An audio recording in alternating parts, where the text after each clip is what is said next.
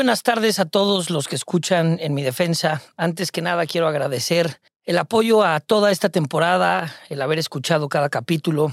Eh, sin duda fue un nuevo proyecto en mi vida que, que ya la marcó para siempre. Eh, por eso y por, y por todo este año, muchas gracias. Sin duda alguna, lo que bien empieza, bien termina. Una de mis entrevistas más comentadas, más emocionantes, más emotivas, más padres a título personal que van a perdurar por la eternidad.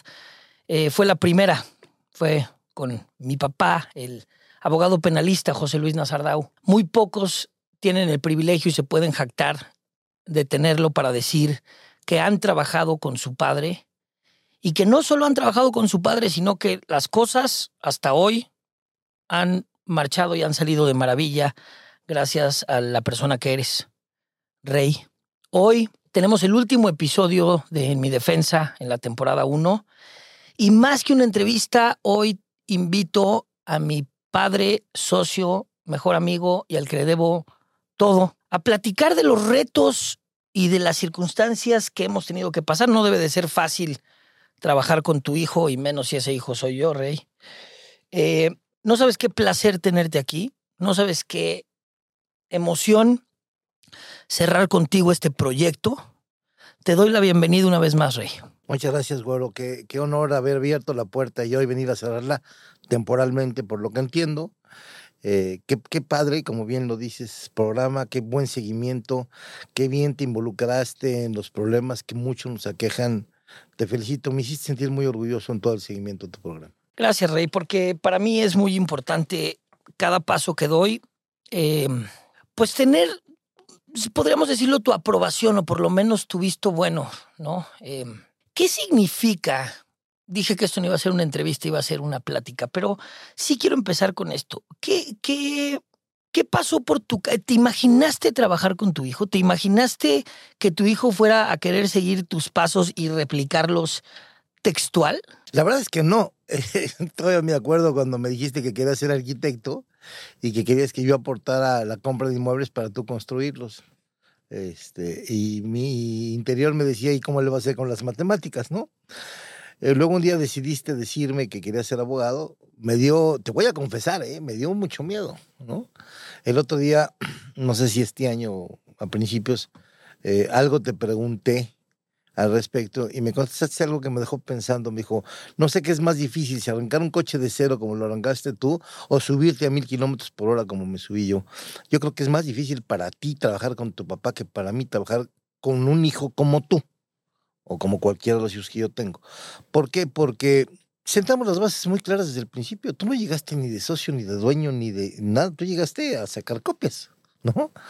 Eh, me acuerdo eh, tus horas de pasante, que eran muchas, eh, eran muy chistosas porque pues te torturaba yendo a los reclusorios y como, como a todos, la pasantía es un, es un trabajo aburrido, ¿no?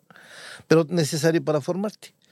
Y después escribimos una regla no escrita tú y yo, ¿no? Nos vamos a respetar mutuamente, ¿no? Siempre conservaré primero ser tu padre, pero dividiré y separaré el ser tu socio. Y creo que lo hemos hecho bien en ese sentido, ¿no?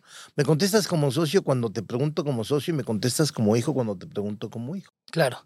Sí, a ver, creo que hemos, hemos tenido buenas fórmulas, fórmulas exitosas. Para mí la base de todo es el respeto y la admiración que siempre te he tenido y que siempre te tendré. Em, y, y que, es que, puta, no fue fácil, Rey, porque es, yo, yo supe a muy temprana edad que a lo que yo me quería dedicar iba a ser a lo mismo que se dedica mi papá, pero que no iba a haber poder humano en que yo fuera un mejor abogado que tú o fuera un, mejor jurista que tú. Y, y, no por falta de capacidad, simplemente porque no lo hay, no lo existe, no existe un mejor jurista en el país que tú, no existe un abogado más completo que tú. Y eso, eh, eso la verdad está muy chido, Rey. O sea, a mí luego me dicen, hoy debe de ser muy difícil eh, trabajar con tu papá, pero sí creo que a diferencia de mucha gente que conozco, tu forma de involucrarme, abrirme, guardando esta proporción y esta y dividiendo entre, entre la educación, porque eh, hay que contárselo a la audiencia. O sea, a mí me tocaba, a mí me tocaban luego cagues dobles, ¿no? Una gritiza en la oficina por, por inepto y una gritiza en la casa por maleducado. Entonces, ¿Qué va a pensar tu público que soy un gritón? mm, algún día los invitaré a una regañiza, pero sin duda fueron de las que nos marcaron tanto a mí como a mis hermanas. Y, y- y bueno, ha sido un placer, Rey. Em, parte de lo que más me emociona de estos episodios es que puedo marcar y dejar grabado quién eres, qué piensas, cómo piensas. En el primer capítulo, de verdad que me habló mucha gente que ni siquiera me esperé a decirme, wow, las historias de tu papá, wow, la vida de un penalista. Eh, esa fue una puerta que creo que abrimos y que le gustó a mucha gente conocerte y, y que creo que hay mucha gente en distintos gremios que trabaja con sus hijos y que a lo mejor no encuentra la fórmula, pero ¿cuál dirías que es tú? Porque como hijo yo podría decir que es el respeto, la admiración, el respeto y los valores que tú mismo me sembraste. Gracias por el concepto, güero, de, de- de- Soy un abogado más, eso es lo cierto, no, no, no, tengo nada de espectacular. Eh, lo que pasa es que me apasiona lo que hago. Estoy metido 24 horas al día, 365 días del año en lo que hago todo el tiempo. Pero es que la fórmula no fue difícil. Mira, cuando fuiste mi empleado, pues, la- la- la- el tema era vertical, ¿no? Yo era tu jefe y tú tenías que hacer lo que yo dijera, bien o mal, tenías que hacer lo que yo dijera. Pero cuando fuiste mi socio, cuando te conviertes en mi socio, el secreto fue romper esa verticalidad. Y entonces fue un plan horizontal. Si tú haces un recuento de todas las decisiones que yo tomo en el despacho, todas, absolutamente todas las consulto contigo. Al menos las comento. El 99.9% las, las apruebas, el otro punto 01 me haces algún comentario y desde luego corrijo hacia, hacia... Entonces, esa ruptura de la verticalidad a la horizontalidad fue lo que fue el secreto. Claro. Sí, pero claro, esa es la teoría. Ahora respétalo, ¿no? Porque, por ejemplo, para mí yo tenía muy claro mi posición contigo, pero me costaba mucho trabajo que la gente que trabajaba en tu despacho me enseñara, o sea, no, no me enseñara, pero no querían mandar al hijo del jefe a los reclusorios. Y ese fue, ese fue una de las, de las cosas que yo sabía que iban a pasar y, y que no obstante decidí aprender del mejor, dejarme de hacer güey. Yo trabajé en derecho fiscal creo que 18 horas hasta que empecé a meterme a los delitos fiscales y dije, ¿para qué me hago güey? Mejor me voy con mi maestro y el mejor maestro.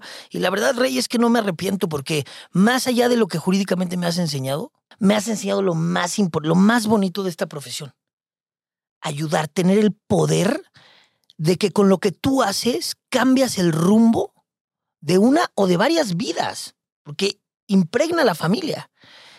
Esa forma en la que tú abrazas al derecho a tu profesión, digo, para concluir y para nada más hacerte conocedor, porque no es pregunta, no eres un abogado más, eres este abogado, el que abraza, el que carga la cruz de otro, como lo tuiteabas ayer.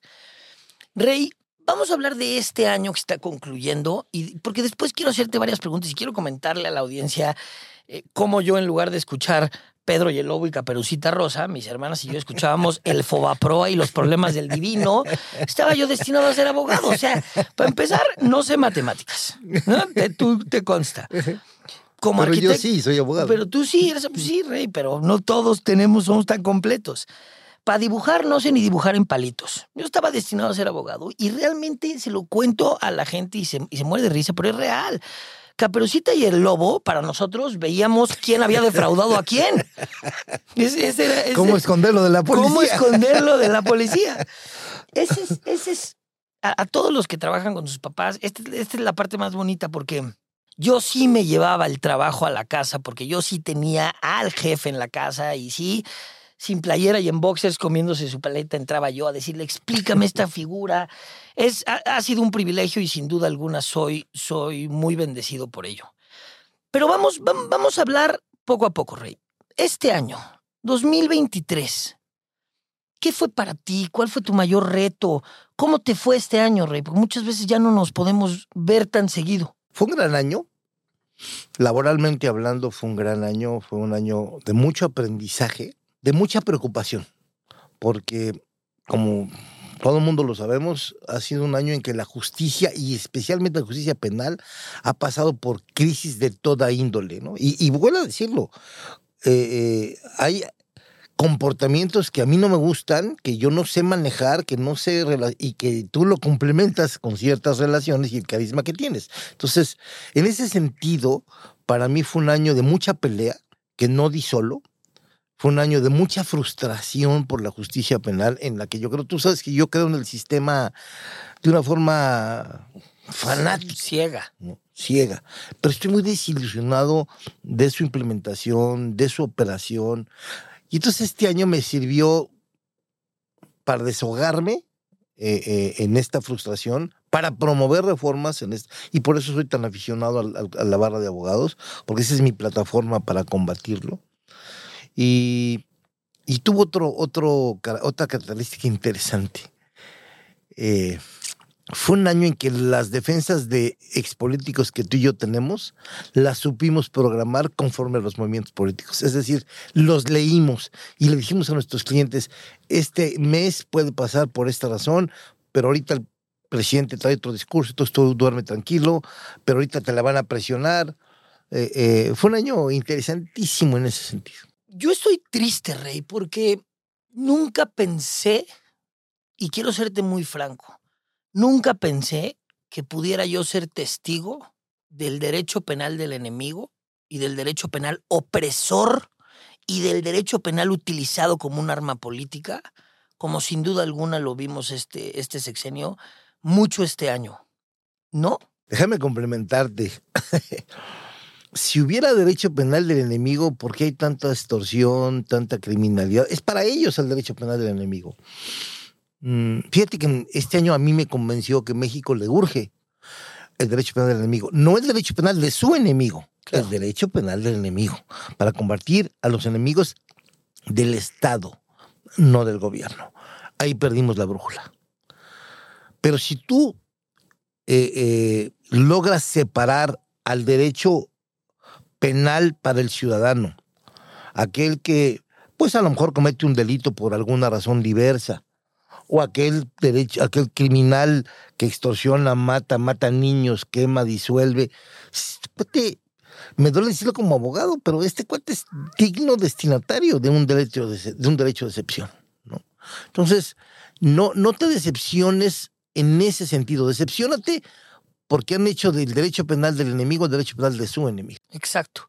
Han escogido al enemigo. Sí, lo ves en las prisiones preventivas. Pero ¿y esos son los enemigos políticos, Rey. ¿Y dónde está, vaya, el, el derecho penal, el principio de legalidad establece, me lo enseñaste, lo vi, nos debe de proteger de la propia autoridad para no utilizar el derecho penal, porque sería letal. ¿Qué estamos viendo hoy? Un derecho penal a modo. Sí. Una persecución a modo. Y te voy a contestar dónde está ese derecho que, te, que, que me atribuyes haberte enseñado está en cada hora que estudias, está en cada amparo que redactas, está en cada eh, teoría del caso que elaboras. Ahí está. Y si te lo va a violar aquel que te lo viole, pues se va a tener que enfrentar a tus recursos. Y terminas ganándolo. Que esa es otra, otra de las cosas que te, iba yo a platicar este año. Finalmente le dimos la vuelta a muchos asuntos, ¿no? Tardado, difícil, a veces el 2-1 en los votos, a veces el 3-2 en la corte, pero los terminábamos ganando. ¿no? Entonces, se caracterizó en el 2023 por finalmente, en la última parte, llegar a la justicia, pero no resolvió un problema que le urge, que es una justicia tardía, porque justicia tardía no es justicia. Claro. Y sobre todo, Rey, yo estoy viendo una justicia a medias, un palomazo, un ya estuvo. Y nunca, no sé si por falta de experiencia de años o no sé por qué, pero había visto tal desamparo a la víctima. Rey, el sistema este del que tanto crees, este que para, para, para nuestra, nuestro, nuestra audiencia, eh, eh, un sistema que por fin aprendió a reconocerse en 2008, que entró en una vacatio legis de ocho años para empezarse a aplicar en 2016. En 2008, el señor me pagó, me invirtió para llevarme a una conferencia podremos decirlo, conferencia. ¿Hablas el de San Diego? Eh, hablo el de, el, de, el de Miami. A una conferencia del sistema, y todavía me acuerdo como si fuera ayer, estando en el aeropuerto internacional de Benito Juárez, cuando todavía no se hundía por completo, y decirte, Rey, todo en la teoría está padrísimo. Tenemos un problema. Los operadores en México. Tenemos un problema. Las figuras jurídicas que México utiliza para su conveniencia. Tenemos un problema. Si no aprendemos todos el sistema, los que no estén arraigados nos van a estar jalando. Sin duda hemos avanzado mucho, ¿eh? sin duda el sistema ha ido puliéndose. Pero ¿qué no gran parte de este sistema estaba motivado en reconocerle derechos a la víctima? Dentro del proceso penal, en la reparación del daño. Carajo, Rey, lo hemos visto en los asuntos que llevamos. Me has visto llorar en tu oficina diciendo, a mí de qué chingados me sirve una sentencia condenatoria si nadie le pone atención a esta niña que ya le jodieron la vida. A ver, güerito. Tú sabes que frente al 95% de los penalistas mexicanos, yo me opongo a que la víctima participe en el proceso penal porque no podemos hacer del procedimiento penal un procedimiento de venganza. La sociedad está ofendida. ¿Qué es lo que no tiene la víctima? Vías eficientes para reparar su daño, vías eficientes de lo que mencionabas en una conferencia tuya que te escuché y te felicito, de una reparación del daño integral. Pero, pero ¿por qué el derecho penal? Pero es que lo estoy peleando desde el 2000. ¿Por qué el derecho penal tiene que traer a la víctima que no la está victimizando por ahí? Sí, claro. Entonces, los sistemas acusatorios puros no involucran a la víctima en el proceso penal, pero le dan eficientes vías de un procedimiento. Te voy a poner un ejemplo. Los sistemas acusatorios puros, el propio juez penal puede ser juez mixto y decir, esta es la característica penal, aquí participa el ofendido que es el Estado y esta es la característica civil, aquí participa la víctima cuya tendencia es la reparación del daño, no la venganza punitiva. Estamos haciendo del interés de las víctimas una venganza punitiva y ¿sabes qué estamos haciendo? Frustrándola. Porque ni alcanza la justicia en términos que ella lo desea, ni, obtiene una reparación del daño en términos que ella lo merece, ni se cura. Al contrario, se enferma más. Recuerdo Jay Simpson. Oye, Simpson penalmente absuelto por el homicidio de su esposa, civilmente encontrado culpable y ordenada la reparación del daño a, las familias de las dos víctimas. Sí, con una salvedad, Rey. Eh, ¿Crees que somos bien representados por el representante social? Porque, espérame, es que me fascina cómo ves las cosas. bueno, por mí, pónganos un jurado. Mm. Oh, no, espérame. OJ, imagínate. Eh, eh, es que ¿por qué salió OJ? OJ salió por una estrategia brillante de polarización en un momento perfecto. Todos sabemos realmente que... Pero eso no le afectó teóricamente a la víctima. Eh, estoy de acuerdo y después en la vía civil. Pero Rey, regresemos a lo mismo. Si los representantes sociales, llámese ministerios públicos, fueran unos buenos representantes sociales de las víctimas, podría estar de acuerdo contigo. Pero es que hemos visto cada cosa que, híjole, sacar a la víctima para no revictimizarla, darle el acceso por otras vías que no sea la punitiva, en un país como México, yo creo que dejaría a las víctimas ahora sí completamente desamparadas. Hoy sí, hoy sí. Pero pues es que el legislador vio dos caminos. O, la meto al procedimiento penal y le hago parte y le doy derechos y hasta derechos de oposición. Sí, claro, claro. O le desarrollo otra vía y no se la desarrolló. Entonces, hoy, hoy, hoy, no existe otra manera de resolverlo. El problema es que es la indicada, es la manera indicada. ¿Cuántos amparos me has escuchado dictar y mismo hemos hecho juntos diciendo, ¿y tú víctima por qué impugnas una, un quantum de la pena? ¿A ti en qué te importa cuánto le impusieron de pena a tu victimario? Estoy poniendo comillas, ¿no? No, tú ten tu reparación del daño, busca justicia, pero la sociedad desea justicia. Fíjate, lo decía hace, hace, ratito y te iba a interrumpir. Representante social. El Ministerio Público debe ser un representante social, no de la víctima. El asesor jurídico es el, que representa el interés de la víctima, pues que lo haga por las vías adecuadas cuando existan. Entonces, primera tarea, vamos a legislar. Y una vez que, ¿cuántos clientes tuyas tú preferirías que enfrentar un, enfrentaras un procedimiento penal tendrán que ir como víctima y como testigo en su caso? Al, juicio penal, pero obtener no sé, déjame pensar así a lo loco. Reparación del daño, no solamente hablo económica, moral, restitución de derechos, tratamiento psicológico, este, medidas, de, protección. Exacto. Allá. La traes acá, le enseñas el drama penal, la expones al, a la reacción familiar. Sí, sí, sí, sí. Y nosotros como abogados muchas veces pues la defensa verse en cuestionar a la víctima, ¿no? Que no, que, que incómodo. Sí, aparte de, la, de, de, de, de, ser razones doctrinales, también había una razón histórica, fíjate, cuando, cuando, cuando yo estaba litigando más activo en el sistema anterior, al principio y durante muchos años, en el sistema federal no había coadyuvancia. Era el Ministerio Público Federal contra El defensor. el, el- el defensor y enjuiciando al, al probable responsable, así se llamaba en ese entonces. No participaba. Yo me acuerdo, grandes abogados, amigos míos, yo llegaba como defensor y decía, ¿y tú qué haces aquí? Yo soy coadyuvante, papito, a la barandilla. por favor". Y quien me está yendo sabe quién, sabe a quién me estoy refiriendo, una vaca sagrada. Así era, y yo Claro. creo que era mejor. Oye, Rey, está bien, me, me encanta discutir jurídicamente contigo, pero nunca voy a poder ganar. Entonces voy a cambiar el tema muy sutilmente. Hijo, es que hay tantas historias, tantas, este, no sé si lo dije en el episodio 1, pero lo quiero volver a repetir. A pesar de ser quien eres, nunca fuiste un papá ausente. Estuviste inclusive el día en que yo nací, cuando tenías una audiencia, cosa que ya platicamos en el primer episodio, pero me gustaría ahora que recordemos, Rey, cuando era yo estudiante de segundo año de la carrera, que llegué a pedirte la primer defensa pro bono. Un cuate, uh, contarle a los, a los que están escuchando, un cuate que llega con sus amigos en una motocicleta, acababa de comprar un arma de fuego, se baja y como presumiéndola, ahora sí, chanfles, ya te cargó la chingada y ¡pum! se le dispara la pistola, le den el estómago, el cuate se cae, el entonces probable lo lleva, lo sube al coche, va a urgencias, dos enfermeras lo ven aventarlo en urgencias porque lo deja ahí y se va, y un año después lo aprenden en un camión. Sí, sí, de acuerdo. Es más, ¿ya te pagué la apuesta? No, por eso lo estoy sacando aquí. Subí yo contigo a tu oficina. ¿Te acuerdas de ese día? Te, Perfectamente. te pedí que Y fueras una sostengo audiencia. mi- mi postura, ¿eh? No, a ver, cuéntanos cuál es tu postura, porque claramente gané una apuesta que no ha sido pagada. A ver, vamos a explicar un poquito qué pasó. Tú decías, hay delito, pero no hay pena. Y yo te decía, no, no, no, no, no, para mí hay una excusa absolutoria y como consecuencia no hay facultad de penar, ¿no? Este, al final del día la juez, me acuerdo perfecto, te dio la razón. Dijo, sí hay delito, sí hay homicidio, pero no le impongo pena por el estudiante de la ley. Pero yo sigo pensando que no es así.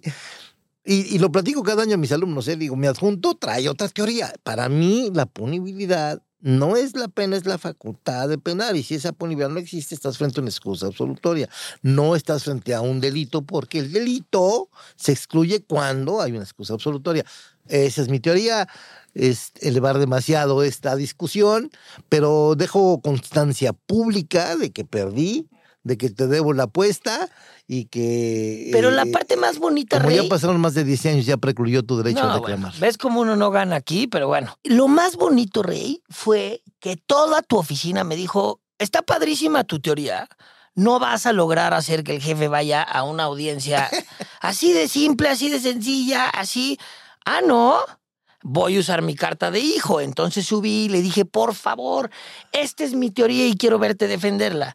¿Qué hiciste? Llegaste a acreditar la relación de amistad entre la víctima y el victimario y con eso se actualizó el 139. Básicamente para no elevar, mi papá piensa, eh, está en la teoría pentatómica del derecho penal, es decir, el delito es una conducta típica antijurídica culpable y punible. Mi papá argumenta que no hay delito sin pena. No, no, un crimen sin en pena. Ahí Ves está en en la latín. Mi teoría es que el delito es una conducta típica antijurídica y culpable. La punibilidad no es un elemento del delito, es un elemento, es un aspecto posterior al mismo. Es decir, el Estado tiene facultad para no sancionarte y no obstante eso, estamos hablando de un homicidio. Hay conducta típica antijurídica y culpable, pero no fue punible. Pero bueno, esas son teorías. Nos seguimos sin poner de acuerdo en clase, hablando de un discutimos. caldo de pollo con verduras y sin pollo, pero estás de acuerdo. Estamos en México, en donde las quesadillas se pueden hacer sin queso.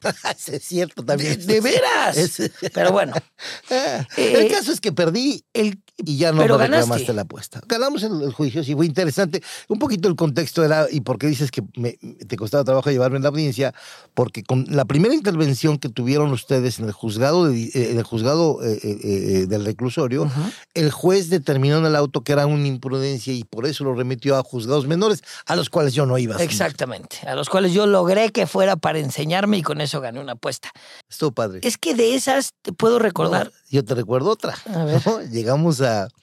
Ya estabas recibido. Te, te hablé por teléfono que me acompañaras a una audiencia. Y llegué a la audiencia y volteé y dije, llévala tú. Y el Ministerio Público hizo como que así. Se iba a comer al niño. Y lo paraste de cabeza. Mm, mm. A ver. ¿Cómo? eh, Pregúntale al cliente. no, o sea, sí. Hasta la fecha me escribe para darme Sí, pero yo no me voy a colgar medallas que no son mías. Entré en un pánico escénico cuando me querían imponer 2.576 años de prisión al cliente y le hablé a mi jefe y como el que no quiere la cosa, Ahí sentado, estaba yo a tu lado. este, ah, estabas a mi lado. Lo volteé a ver y fue como de, ¿qué voy a hacer? Me cerró el ojo y fue como de, en 2016 este criterio, busca. Entonces, sí le di en la madre, pero le di en la madre porque estaba mi maestro atrás diciéndome, pero así me solté una audiencia solo, ya no fui, hasta cuando ya supe que había. No, no, como con todos. Sí, claro. Así he formado Pero fíjate, 30 generaciones. fíjate algo bien curioso. Este, cuando tú preparabas una audiencia para mi jefe, tú tenías dos obligaciones. Prepararle el famoso cuadernillo, que era, para mí era lo más difícil de hacer. Eran unas hojas perforadas este, en su orden, porque además es zurdo, entonces le tienes que manejar un orden distinto, en donde va los códigos que vaya a utilizar, las partes del expediente que él va a utilizar para su defensa, todo en orden. Y si no llevabas un paquete de Halls, estaba igual. Sencillamente despedido. Sencillamente despedido, hasta que yo opté un día por comprar pues un, todo un mueble de Halls para que no me, no, no me faltara.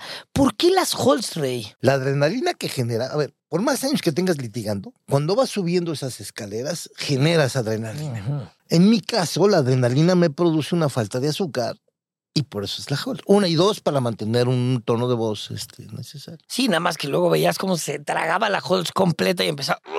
Y entonces el juez, no, no, una era... Oye, ¿cierto o falso que un secretario de acuerdos un día te tiró un madrazo en plena audiencia? No, falso. Yo le tiré un, Ah, un golpe al Ministerio Público Federal. No, a ver, cuéntanos. Ah, no, no es cierto, no es cierto, no es cierto. ¿Él te lo tiró a ti? El Ministerio Público Federal. Sí, sí, sí. Y, y desde luego no me dio, pero yo me tiré al piso y dije, señoría, me está golpeando la Claro. fiscalía. Pero a ver, me cuéntame un poquito el contexto. A ver, era un Ministerio Público que lo acababan de traer a la Ciudad de México, de una provincia, pero que además era hermano de un amigo y cliente mío. El contexto de la audiencia del sistema tradicional es que estaba yo interrogando al director, pues no me acuerdo si, si, de, eh, si al procurador fiscal o al director, de- al director de la de dinero, que era un general. Entonces lo llevo a tal grado que el general dice, si tú quieres preguntarme si yo firmé este documento sin leerlo, sí, no lo leí. La defensa no tiene más preguntas, pero que se asciende lo que el señor dijo. El Ministerio Público se da cuenta Claro. y dice, no, la defensa lo llevó a la respuesta. Y dije, ¿yo en qué momento le iba a la respuesta? No, sí, no, sí, no. Y en ese momento le digo, esto, ¿qué te pasa? Me volteo y este me tira un golpe y Javier Cuello Chico, que me iba asistiendo en la defensa, que era pasante, le detiene, si a mi maestro no le pegas. Pero entonces yo me tiré al piso. El Sí, juez, claro. el juez acababa de ir al, yo creo que al baño de su oficina y cuando regresó me vio en el piso. Señoría, la fiscalía. Pero, pero yo lo hice para quitarme al general de encima que estaba verdaderamente enojado. el Claro, claro, claro. Y, eh, y ya el juez me llamó a la oficina y me dijo, ¿de verdad te pegó? Le digo, sí, señora, sí me pegó, pero no me dolió. Pero, no, ah, pero no me dolió, no, no me dio. Es, Estuvo es- muy buena. Y dime una cosa, Rey, como, como, como socios, como amigos, como padre e hijo, como, como todo, pero involucrando el tema laboral, ¿cuál ha sido el reto más, más difícil para ti? ¿Cuál ha sido el reto en donde te has visto en decir, uy, güey? Vuelven a hacer la pregunta, involucrando la relación. Sí, o sea, todo lo que tenemos como relación, pero en el aspecto laboral. ¿Cuál ha sido el reto más complicado de trabajar con tu hijo, por así decirlo? Es que mira, si tú hubieras llegado a, a mi vida laboral 10 años antes, o tal vez 10 años después, no hubiera sido igual. Llegaste en el momento en que las cosas empezaban a cambiar tal, a tal grado que necesitábamos gente nueva por el nuevo sistema. Claro. Entonces, al tú llegar a ese momento, lo que hiciste fue alunizar perfectamente bien, ¿no? Porque tú trajiste a los mayores colaboradores del día de hoy de esta oficina, que son gente nueva. Claro. ¿no? Que llegó gente de tu juventud, de tu ímpetu, que esos que todavía aguantan audiencias increíbles de 36 horas, como yo las aguanté cuando tenía tu edad. Y eso, eso hizo que lo que pudo haber sido un reto no se convirtiera en un reto, se convirtiera en una adición. Ahora, el reto real es continuar con esa adición, ¿no? Eh, eh, tenemos a veces pasiones diferentes, puntos de vista diferentes. Eh, eh, a mí no me interesa la administración, administro en corralitos, ¿no? Tres pesos para acá, tres para allá, Sí, cuatro sí. para acá. Y tú eres más global en ese sentido. Ese es el verdadero reto. Aún así, ¿cuál ha sido la respuesta a ese reto? Es asuntos que tú llevas, tú administras, asuntos que yo llevo, yo administro, y nada más te mando una hojita con los resultados o me mandas una hojita con los resultados, y no hay por qué objetar nada, pues cuando eso es lo de menos, no hay por qué objetar nada. Sí, sí, sí, sí está muy cañón. Este, no, Pero, pero no es mi mérito, yo creo que es tu mérito. yo creo que es tu mérito, pero no nos vamos a poner de acuerdo. Pues es que, mira, yo ya no iba a cambiar, ¿quién se adaptó, tú o yo? No, es que somos el reflejo de lo que nos educan, Rey. Y tanto tú como mi mamá hicieron un trabajo espectacular, espectacular, que parece menor, pero hoy en día cada vez se ve más complejo. Y hoy en día que yo soy papá, y el otro día le decía a mi esposa, cuando tú piensas que vas a tener hijos, es como, ah, no, hay, no va a haber pedo, porque piensas que van a pensar como tú. Cuando empiezas a ver que tienen su personalidad y entonces no sabes la respuesta hacia el cómo educar, híjole, empiezas, empiezas, por lo menos yo empiezo a tambalear, pero creo que simbrando las bases de los valores, o sea, sí creo que somos un reflejo de ustedes. Entonces yo creo que la, la clave del éxito es lo que ustedes hicieron de nosotros. Que a su vez nosotros fuimos muy respetuosos de nuestros padres. Respetuosos, pero diferente, di- muy diferente educación. O sea, creo que, creo que hay un mérito en esas tres generaciones. O sea, de lo que mi abu- mis abuelos le te enseñaron a ti, a lo que ustedes a nosotros, a lo que nosotros a nuestros hijos, ha habido años y años de diferencia. Cuéntanos una de las historias que más risa me da. A ver, ¿dónde, a- ¿dónde empezaste a trabajar? Mi primera chamba fue con un abogado que se decía cobrador de bancos. O sea, y yo llegaba a esos deudores de tarjeta de crédito y a entregarles una carta de esas amenazantes de que si en 72 horas no este, ¿Pagas? pagas, como soy amigo de Dios, va a bajar de la- del universo y te va a jalar las orejas. Y yo tenía un, un resultado espectacular, ¿no? Notificación que yo hacía, güero, pagaba. Sí, pues sí, claro. Y sí, llegaba yo con la escolta. Y nunca, eso me cayó unos años después, ¿no? Sí, Sí, y ¿Por qué con- soy tan exitoso? Qué buen cobrador soy. Y con el apellido, que en la época era, no, yo creo que Y pago. con el apellido. Yo creo que pago. Entonces ahí empecé a trabajar. De ahí me fui a la Procuraduría del Capitalina con don Abraham Poluscanga. De ahí estuve un tiempo en la Procuraduría de la República y de ahí fui con el mejor abogado del mundo mundial, don Adolfo Aguilar y Quevedo. Don No ha habido, no ha habido como él. no ha habido como el don Adolfo Aguilar y Quevedo, papá además de del flaco. Sí, muy, papá de muy, mi amigo. Muy, muy, amigo. También extraordinario abogado el flaco, es una cosa de locos. ¿Es cierto o falso que una vez entraste a una autopsia y, y quien estaba, y el occiso, en términos de lo que tú recuerdas, despertó? No era una autopsia. Trabajando en la Procuraduría de la Ciudad de México, al principio me sobreprotegieron, ¿no? No, pues yo, de- yo traía la guardia fresa, este, mi guardia en las oficinas. Y un día hablé con mis compañeros y dije, oigan, ustedes me están haciendo vida de cuadritos porque yo tengo privilegios que no quiero. Y tal vez así que, eh, ya lo puedo contar, porque ya prescribió, con mi primer sueldo nos fuimos a bailar al, al California, no, al... al a un antro de esos que había señoritas que bailan contigo, pero que era así como un bodegón grandote. Y me dicen, pero si tú no conoces nuestro mundo, ¿cómo, cómo no? Va- Vamos mañana, ¿cómo se llama este lugar? Y, y entonces mandé un día antes a mi escolta con una foto mía y como a 25, 30 muchachas le dijeron, cuando lo veas, sal, hola Pepe, dale beso. Y Como si bueno lo que- conocieras de hace 10 años. Nunca había ido. Claro. Pero entonces mis cuates de la, de entonces Procuraduría se dieron cuenta pues, que yo era tan normal como ellos en el sentido de los privilegios. Y entonces, pues nos empezamos a hacer cuates. Y logré que me cambiaran ya las guardias normales. Y entonces esas guardias normales, pues como yo era el más chavo, el, el fenómeno fue contrario, me cargaban la mano. O sea, ubícate en mi vida, estaba yo en segundo o tercer año en la libre. Y me mandan de guardia a, a Valbuena, al hospital Valbuena, donde llegaban la mayoría de los heridos graves. Y efectivamente llegó un herido eh, con bala de- eh, eh, con, con balazo en la cabeza, en esta parte aquí de la yugular, perfecto. Entro con el doctor, donde está certificando la muerte. Yo era secretario del Ministerio Público. Mm.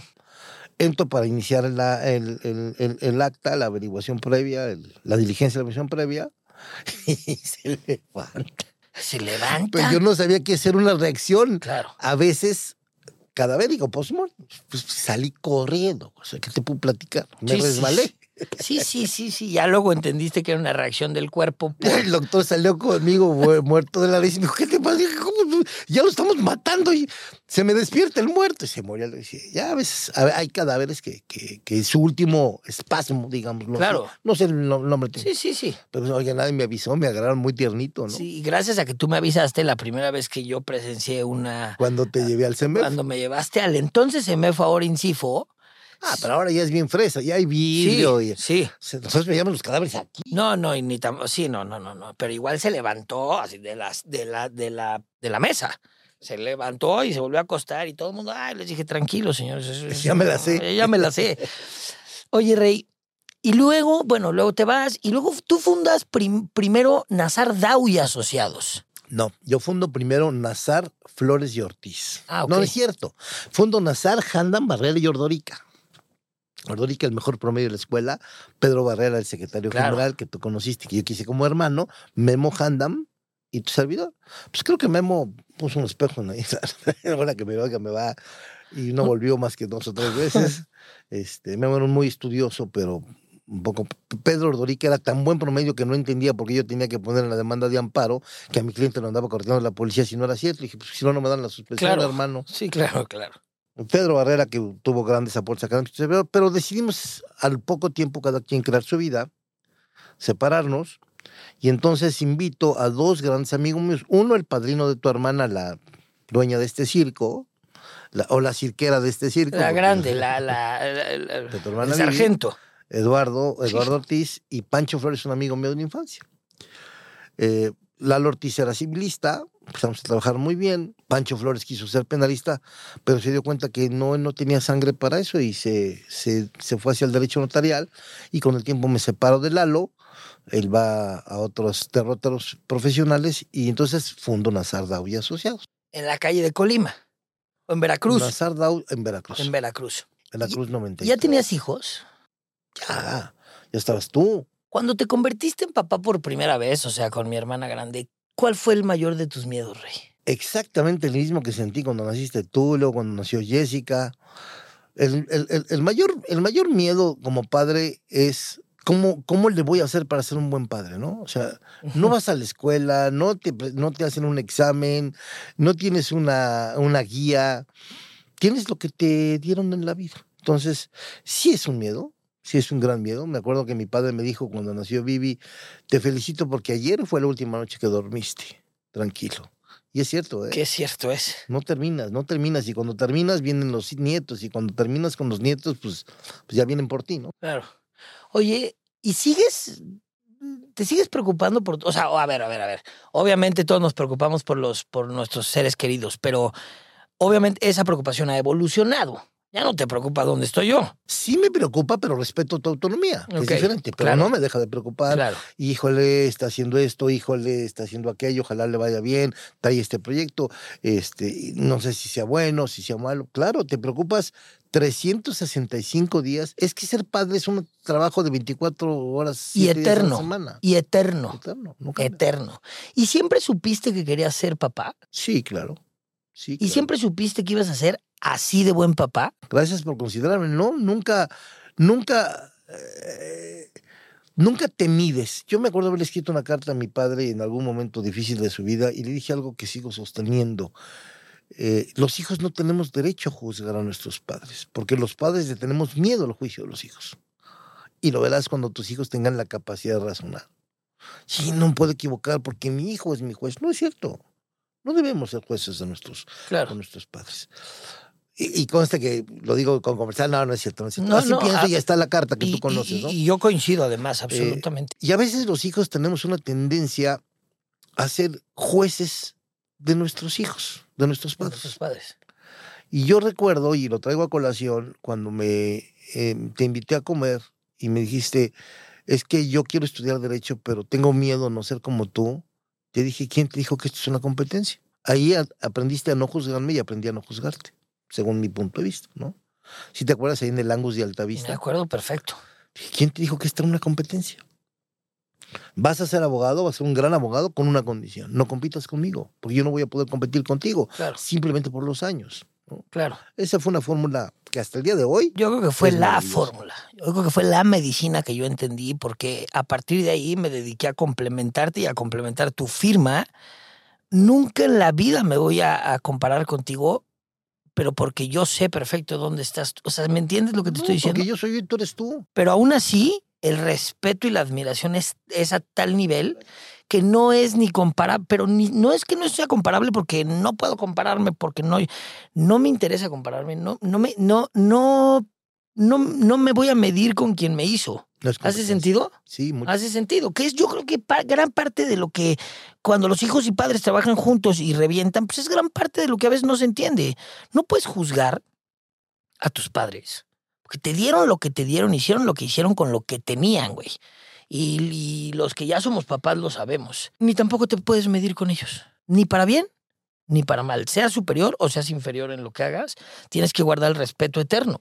Ahora imagínate ser padre, ir cinco horas de carretera a Acapulco, que era lo que se decía, sin celulares, sin iPads. Sí, con el mapa ese No, que el una... no, y espérate, teniéndole que cantar a los niños o jugar a- al veo veo y, y por ahí tienes una hermana que cada dos segundos y medio, ¿y cuánto falta? ¿Y cuánto falta? ¿Y cuánto falta? Ahora, pues, subes a tu hijo, le pones una película y cuando él se dio cuenta ya llegó a Sí, Acapulco. sí, el iPad. No, no, no era, no, no era fácil, igual dormirlos, igual en los restaurantes, pero, pero maravilloso, maravilloso. Si, si, si yo pudiera repetir algo, sin duda alguna en la vida, es eh, volver a ser padre de los mismos tres hijos que tengo. Y qué, y qué, qué curioso, Rey, porque cuando tú estabas persiguiendo la chuleta, estabas mm, peleando por hacerte el nombre que hoy tienes, vaya que te costó sacrificar cosas, viajes, estancias, este. Y, e- y yo creo que un poquito como sociedad hemos evolucionado y hemos encontrado un equilibrio entre poder estar más tiempo con nuestros hijos a lo que ustedes podían, ¿no? Era, si no trabajas de sol a sol, no la vas a aprender. Déjame hacerte una reflexión, güero. Puede ser relativo lo que tú dices, porque cuando yo estaba con ustedes, el máximo medio de comunicación que yo tenía era un VIP, Un viper. Sí, sí, sí, sí, sí. ¿no? Ustedes pueden estar, y no digo que sea tu caso, ni, ni, ni mucho menos, pero ustedes pueden estar y a su vez no estar porque la, la oficina la traes en el celular. Claro, Entonces estás, sí, hijo, sí. Entonces, es muy relativo, claro, calidad o cantidad. claro. ¿no? Sí, Lo que sí te puedo garantizar es que la comunicación, los medios de comunicación que teníamos en ese momento nos permitían dar calidad a nuestros hijos. por supuesto. Sí, porque simplemente nadie te podía joder, no, no, o sea. No había un celular en la mesa. Oye, y dime una cosa, Rey, ¿qué era lo que más te frustraba cuando eras niño? Es una pregunta muy amplia. Sí. ¿Qué te frustraba? O sea, porque a pesar de haberlo tenido todo, este, te abriste tu propio camino. Mi abuelo no era abogado, a pesar de lo que mucha gente piensa. No, pero me, me facilitó en muchas cosas. Y no puedo dejar de reconocerlo. Como tú, o sea, Pero, a ver, tu, tu primera pregunta, ¿qué me frustraba cuando era niño? Bueno, yo era un niño bien penoso. Súper penoso. como tú. Súper penoso. Si yo no hubiera sido tan penoso, yo era bueno recitando, gané un concurso de, de poesía. Este, a lo mejor hubiera, me hubiera dedicado por ahí, pero me daban pena, las, me daban pena. Sí, era un niño penoso. Ah, bueno, hablando de pena, ahora que lo dices, me acuerdo que una vez eh, fuimos a Estados Unidos, mi papá me iba a comprar mi primer traje. ¿Te acuerdas? Mi primer traje. Entró a una tienda y en un mall en Miami salió este, una vendedora impecable acá, este, y a ver, y este, y este, y este, y este, y este, y cuando escojo, llegamos a la caja y de repente creo que era una suma estratosférica de dinero que, bueno, yo ni lo entendía, mi mamá pegó el grito en el cielo. Lo, lo pagué. Y a ti te dio tanta y, pena. Y salimos. Ah, sí. Y entonces tu mamá se reclama y dice, ¿cómo le compraste un traje de esta regresa? Le dije, ¿yo? Sí, sí, sí, sí. Pero me acuerdo de verte en esa caja como diciendo, pues ya me atoraron, ya, ya voy a Sí, pagar. sí. Pero sí, ahora que lo dices eres penoso. Pero ahora que lo dices yo también soy penoso. O sea, es, es, creo que es, pues sí, es, es, es algo en nuestras personalidades que a lo mejor nada dicta lo demás. Pues yo veo que te conduces con mucha naturalidad yo también, eh, ante los micrófonos. yo también. Veo lo mismo en ti. Monkey see, monkey do. Todos los días sigues enseñándonos cosas, Rey. Y como abuelo, esa haber faceta... sabido cómo son los nietos, me salto a los hijos. Sí, Como sí, abuelo, tienes dos grandes necesidades. Dar mucho amor y recibir de tus nietos mucho amor. En la primera parte depende de ti. En la segunda parte, en un primer tranche, depende de los papás de los niños. sí. Claro. Ellos tienen que enseñar a los niños, como ustedes lo han hecho, tú y tus hermanas, a querer a los abuelos. Y ya luego los niños tienen su propia autonomía de cariño, ¿no? ¿Sí eso- crees? es- ¿Sí crees? Que tengan que su O sea, que tengas que enseñar a tus hijos a querer a sus abuelos. Sí, porque, porque cuando son muy chiquitos, de ti depende que se acerquen, que lo busquen, que los atiendan, que, que, que, que sí, sí, definitivamente sí. Y depende también tú como abuelo saberte ganar el cariño de tus, de tus nietos. No, ¿eh? no, por supuesto. No, no. Y, y, y, Ser un abuelo presente es importantísimo. y viceversa. O sea, yo creo, yo creo que yo creo que el querer no se enseña. Yo creo que el querer es se aprende. Se aprende, estoy ¿no? de acuerdo. Eh, es, es, es muy curioso Se porque refleja. se refleja y se aprende. Y, y- y creo que es muy curioso porque de lo que más me gusta compartir contigo, más que como socios, como papá y como hijo, y nos pasa mucho, Rey, es este choque y confrontación de ciertos pensamientos que luego yo pienso que son arraigos de educación y que luego tú no, y que nos ponemos a cuestionar y que, co- como este, tú eras un, un, un papá que nos, hijo, bueno, mis hermanas que vean esto se van a acordar y todos mis primos lo saben, o sea, era, no había opción de ir a comer con los abuelos, no había opción y aún así terminamos adorándolos, pero creo yo No que opción no, de no ir. por eso, de no, ah, dije de ir, de no ir. Y los terminamos adorando, pero creo yo que los terminamos adorando por todo lo demás. Pero bueno, alguien nos tenía que llevar ahí. Alguien tiene que acercar y ya el trabajo era de ellos.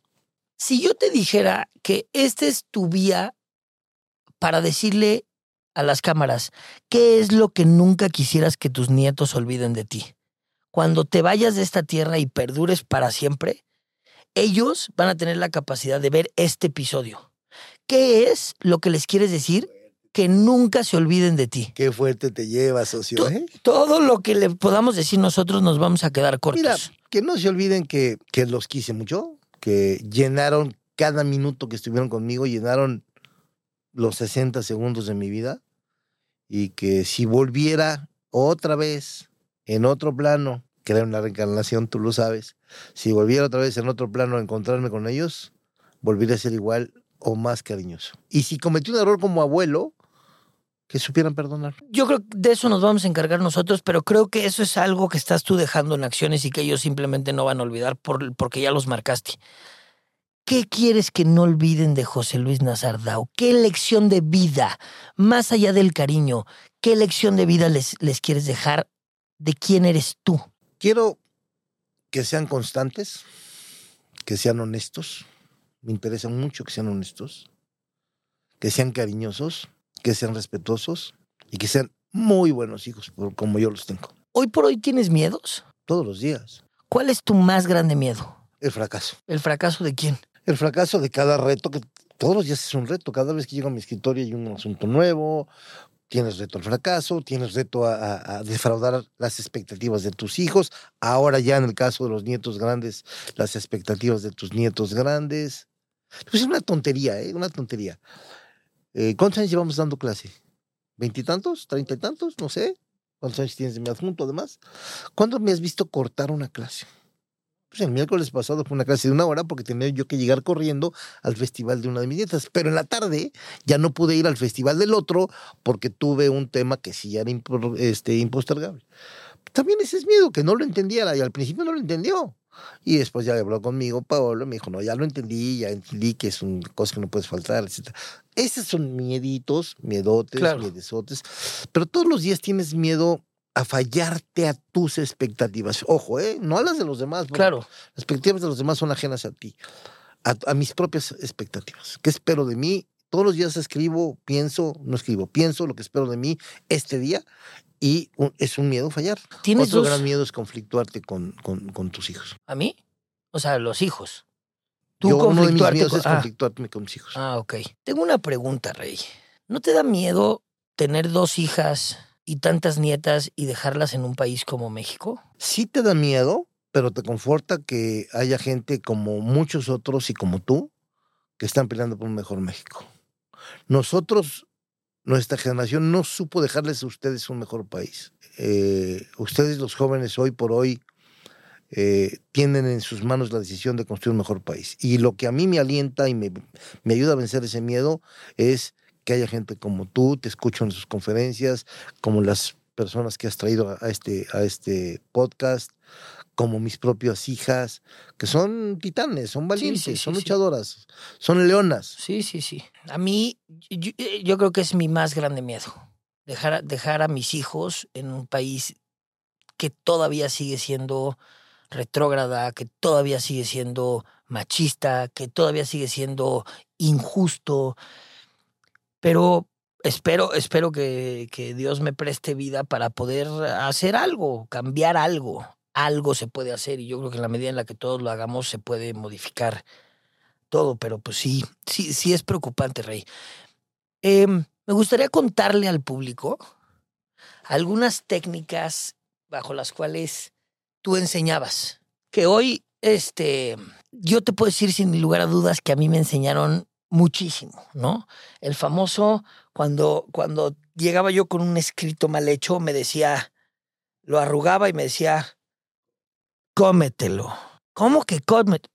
Cómetelo, mastícalo. Había que meterse el papel, masticarlo mientras recibías la lección. ¡Qué gran método! ¿Quién te lo enseñó? A mí, yo por eso hice una mandíbula de acero, de tanto masticar Pero pensabas dos veces antes de entrar un escrito, me lo revisabas y lo revisabas y lo revisabas. Y siempre se me va a quedar muy grabado que me decías, es que el flojo trabaja doble es que si lo hubieras metido tantito más, tantito. Y hoy te puedo decir que. Cuando hacías las tareas igual, ¿cuántas veces le rompía a tu hermana Vivi las tareas a las 10 de la noche que llegaba y te la despertaba y a volver a hacer la tarea? Ah, no. Papá, ¿por qué? Y tú mismo. ¿Por qué? Y ella, porque el rojo trabaja doble. No, no, mi papá con los temas de la escuela era qué cosa. O sea, eh, ¿te acuerdas una vez que me quisiste castigar la televisión? decidió entrar a mi cuarto y creyó que iba a poder él solo con las televisiones de ese entonces que tenían un fondo como de tres capas, la quiso cargar y se cayó y entonces lo tuve que, lo quise ayudar y no me ayudes. Este, yo recuerdo todas esas cosas, Rey, todas esas fichitas. Así como lo ven, ay, hijo. Sí, sí, sí, sí, sí, sí. La verdad sí tengo que reconocerlo y aprovechar el espacio para pedir disculpas tanto a ti como a mi mamá, porque. A la sociedad mexicana. A la sociedad mexicana en general. Porque, a ver, de eso son las experiencias y en eso consiste la madurez. Si tuvieras la capacidad de ver la vida como la ves ahorita, cuando eres un joven, este, qué, qué diferentes serían las cosas. Y entonces es lo que intentas hacer con tus hijos, que no lo vivan. Claro. O guiarlos. Pero es imposible, ¿no? Es imposible hacerlo con los hijos. Pero hay que corregir aquello que se puede corregir, ¿eh? Aquello que no se puede corregir, hay que entenderlo. Claro. Claro, y aceptarlo. Rey, ¿qué es lo que te da más satisfacción de los últimos cinco años de tu vida? Así, a título personal. Eh, a título personal, el cariño que siento que me tiene mi familia, mi familia directa y mi familia extendida, hablo de mis hermanos y sobrinos, ustedes, mis nietos, desde luego. Y a título profesional, es que cada libertad me emociona, igual. Sí, sí, sí, sí, es, es este... A mí me gustaría un día grabarte eh, cuando diseñas las estrategias, la pasión que le sigues poniendo, el, el, además una creatividad, que es lo que creo que te ha, ha hecho tan buen abogado. Eh, Adelante siempre y cuando logrado sin sonido, porque pues exacto. va a ser ventaja para la fiscalía. ¿Arrepentimientos? Ninguno. Me conformo con lo que tengo. Soy producto de mis aciertos y producto de mis fracasos. ¿Qué, qué, le, ¿Qué le podemos decir a todos esos estudiantes de derecho? A todos esos abogados, a todos esos pasantes, a todos los que ejercemos esta profesión con el corazón. ¿Qué hace José Luis Nazardao en esos casos en donde ya no puedes más? Te dan palo tras palo, te dan eh, resolución tras resolución, no ves por dónde, tienes una, tienes una buena teoría, tienes una buena defensa, no te la compran. Este, ¿Qué hacer? ¿Qué haces cuando ya no puedes más? Tengo un mejor socio que tú, mi almohada. Mi almohada juega dos factores conmigo. O me despierto en la noche con una nueva idea y, esa nueva idea me convence que no me voy a dejar vencer, o recibes las lágrimas, lloro de frustración. Lloras de frustración. Soy muy llorón.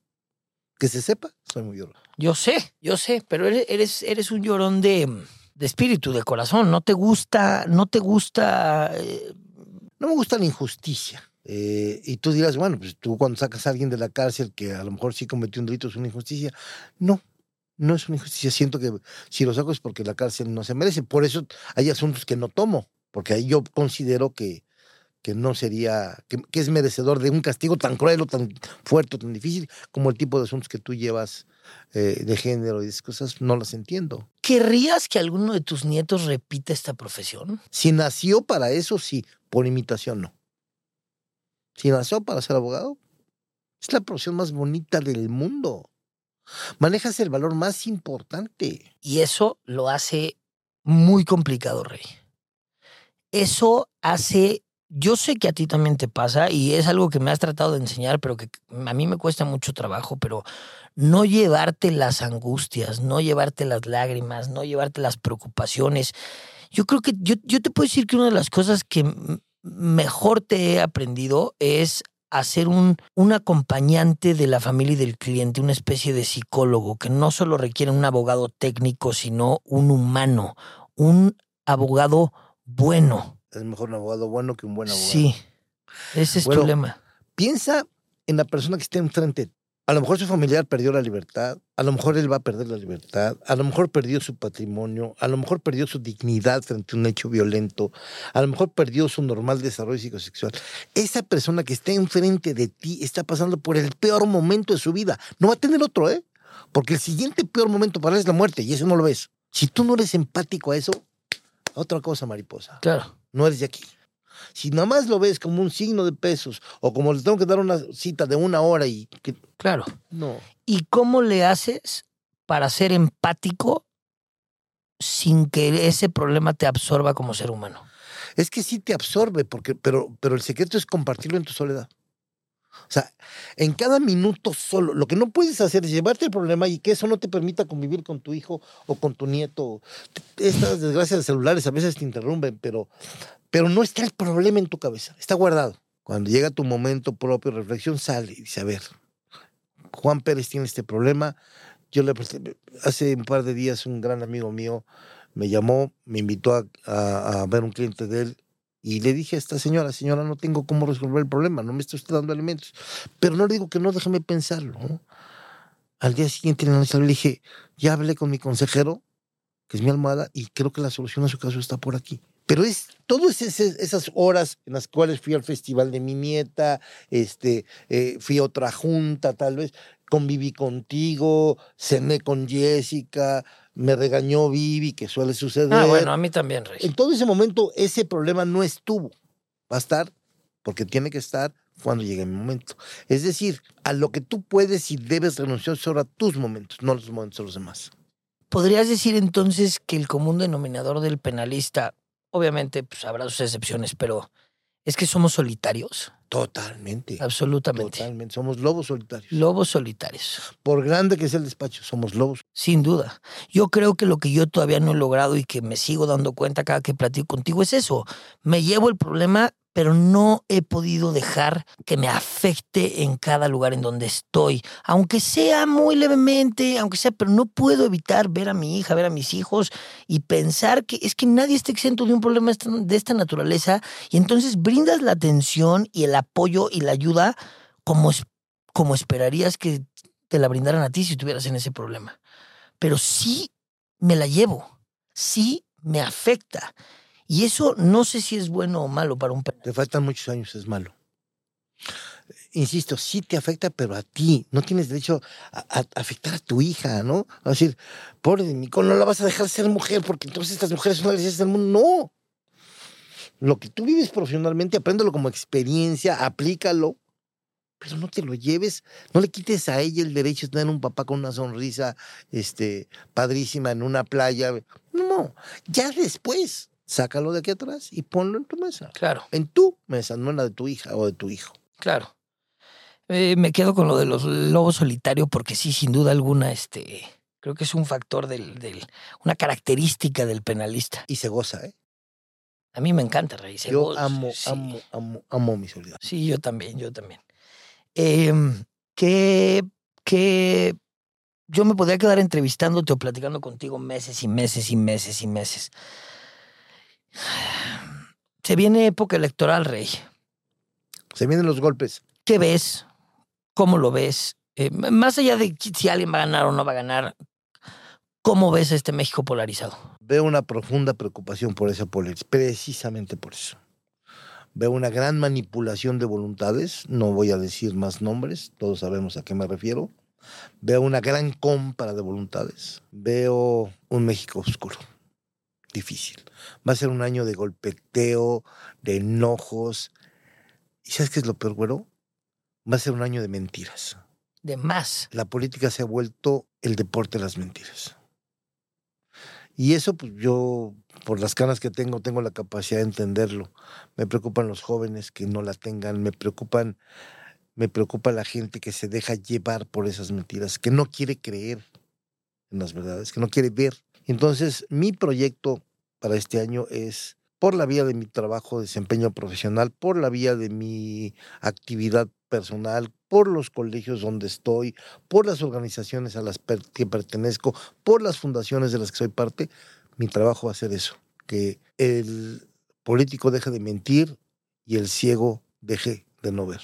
Mm, sí, no, yo... Ustedes saben usar estos medios para ello. Yo no, yo tengo que usar otros, ¿no? Claro. Yo, yo creo que la política siempre ha sido una cuna de mentiras, no, no tan descaradas, no, más bien sí descaradas, nada más que ahora lo que vemos ahora es, es, es con el acceso a la información que tenemos y sí, efectivamente, mucha...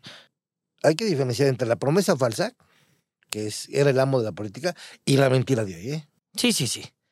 sí, sí, la, la, la abierta mentira. Es una sutil diferencia, pero es una, es una es una diferencia importante. La primera medita reclamo, la segunda no. Sin duda, em, el, el, titular del Ejecutivo Federal ha sido el mejor político que has visto en, la historia de tu vida, ¿no?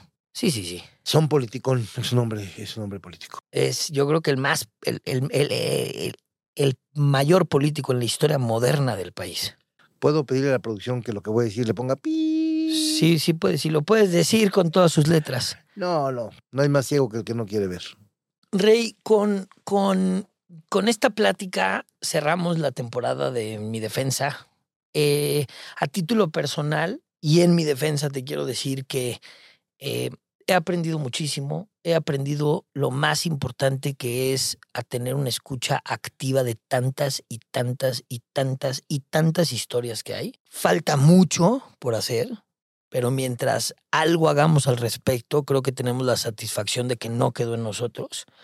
Tu participación fue crucial, como todo en mi vida ha sido crucial. Eh, te agradezco mucho el hecho de que estés aquí, de que nos cuentes historias, de que abras la puerta a quién es José Luis Nazardau como penalista, como ser humano, a democratizar las ideas y el derecho y exponerlas así.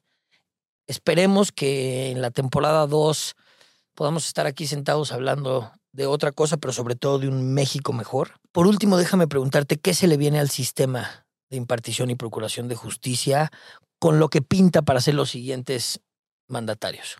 Hoy por hoy se le viene un mundo de esperanza gracias a la presidenta de la Corte. Cómo la admiro. Eh, su discurso de ayer fue enorme. Dijo, la, independencia judicial es el baluarte del Estado de Derecho mexicano. Hoy ese tipo de personas nos tienen una esperanza en el sistema de justicia. Podemos hacerlo mejor, podemos cambiar, sí, sí puedo. Y estoy esperanzado en que mientras haya gente así de valiente, salgamos adelante. Y contestando los comentarios que hacías, que sea una promesa, güero, que estos micrófonos han hecho que tú te conviertas en la voz de muchas y de muchos que han tenido el valor de venir a contar su historia, porque esa es la fórmula, esa es la fórmula. Hay que transparentar, hay que compartir lo bueno y lo malo que se ha vivido. Promete que seguirás con este proyecto. El otro día como socios lo platicábamos. Quiero, estoy haciendo mi tarea, no sé si ya te informaron. Este, no cierres estos micrófonos. México necesita estos y muchos otros. En gente joven, valiente, como tú, como tu equipo, como tu directora, no te dejes vencer, no te canses. Es una promesa, Rey.